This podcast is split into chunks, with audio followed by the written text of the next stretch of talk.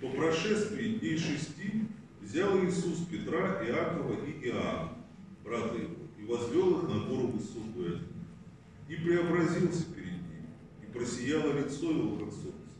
Одежды его сделались белыми, как свет. И вот явились им Моисей и Илья с ним беседующие. При всем Петр сказал Иисус, Господи, хорошо нам здесь быть. Если хочешь, сделаем здесь три кущи. Тебе одну,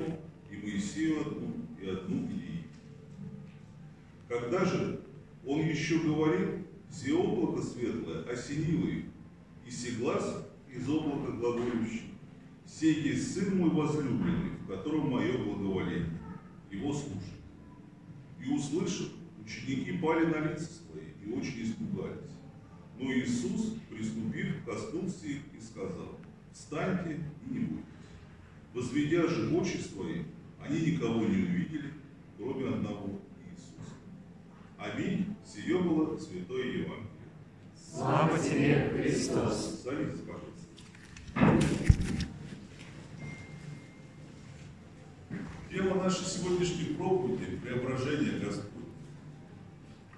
Вот посмотрите, Израиль того времени жил в ожидании чуда.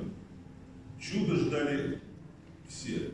Притом это чудо было четко, конкретно определено. Они ждали царя-избавителя. Эта страна уже много веков была постоянно раздираема войнами, угнетением, порабощением, что привело государство Израиль практически на грань катастрофы. Сначала вавилоняне, потом ассирийцы, потом Александр Македонский, потом Селевки, Птолемеи и, наконец, римляне. В результате страна практически утратила свой суверенитет. Во времена евангельских событий она была разделена четыре, на четыре части и находилась под полным контролем Рима. Остатки суверенитета какие-то были, но то унижение и тот позор, который тогда существовал, отражался практически во всем. Люди ждали освобождения. При этом освободитель должен был быть не иначе, как царь Давид. Это царь, полководец, который придет во главе воинств небесного и спасет Израиль сразу от римлян и от всех остальных врагов и восстановит государство в той силе, которая существовала во времена царя Давида. И в том могуществе и благосостоянии, которое после было достигнуто Соломона. Перед этим должен был прийти Илья. Вот я пошлю вам Илью, пророка, пред наступлением Дня Господа Великого и Страшного. И он обратит сердца отцов к детям и сердца отцов детей и отцам, чтобы я, придя, не поразил земли проклятие. Это говорил пророк Малахий. Да, люди ждали чуда, ждали Мессию.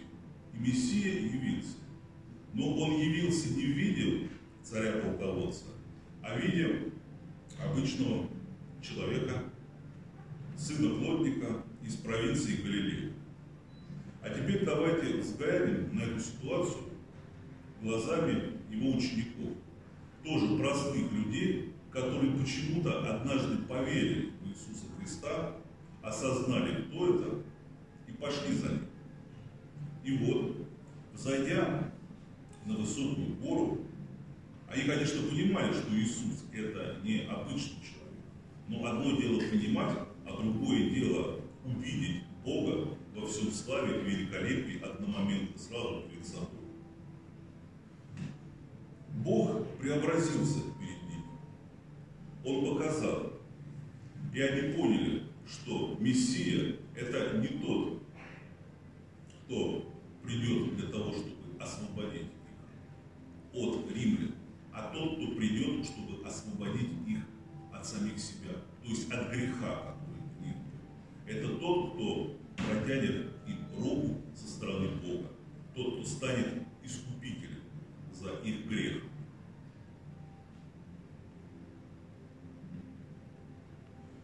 В итоге Петр, тогда еще Симон, из простого провинциального рыбака, преобразившись, стал апостолом и одним из столпов новой христианской церкви. Иоанн, Иаков и Иоанн также. А вместе с ними и тысячи и тысячи других людей, которые поверили и приняли Иисуса Христа как своего Спасителя, также преобразились. Вот в этом была сила освобождения. Освобождение не государства от страны агрессора, а а- а- освобождение человека от собственного греха. С тех пор прошло 2000 лет. Уже нет ни Римской империи, ни Западной, ни Восточной. Многие последующие государства также исчезли, а христианская церковь существует и поныне, она крепнет и развивается. Святой апостол Павел писал, представьте тела ваших жертв, живую, святую, благоугодную для разумного служения вашего.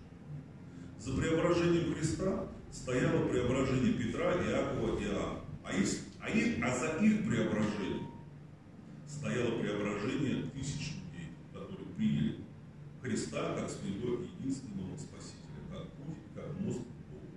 Это и есть истинное преображение. В этом и заключается сакральное значение преображения Христа. Мы с вами живем спустя 2000 лет после тех событий. Ну и мы также являемся полноценными наследниками того великого чуда, когда Бог предстал перед людьми, перед людьми в своем истинном величии. Но не для того, чтобы их покарать, а для того, чтобы дать им надежду. Надежду быть прощенными Богом и получить возможность вновь вернуться к.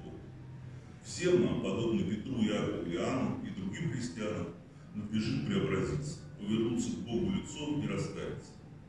Апостол Павел, Павел пишет, так поступайте, зная время, что наступил уже час пробудиться нам от сна, ибо ныне ближе к нам спасение, нежели когда мы уверовали. Ночь прошла, а день приблизился. Итак, отвергнем дела тьмы и обречемся в оружие света.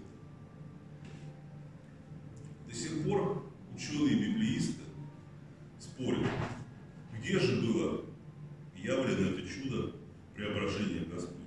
Церковное предание говорит нам о том, что это произошло на горе Фавор. Она находится в Галилее, недалеко от города Назарет. Некоторые с этим не соглашаются, поскольку незадолго до этого Иисус со своими учениками был достаточно на большом удалении от Галилеи, а именно в другом городе, Исаии Филипповой. Находится в устье реки Иордан на севере Израиля, недалеко от горы Хермон. Она повыше, чем Фавор, и более отвечает определению весьма высокая гора. А я вот думаю, что так ли это важно, знать именно то место, где это произошло. Ведь вся земля, все, что на ней существует, все горы, все принадлежит Богу. И нет каких-то особенных сакральных мест, где бы Бог, Бог мог явить себя людям. Он являет себя людям везде, в любом месте и в любое время.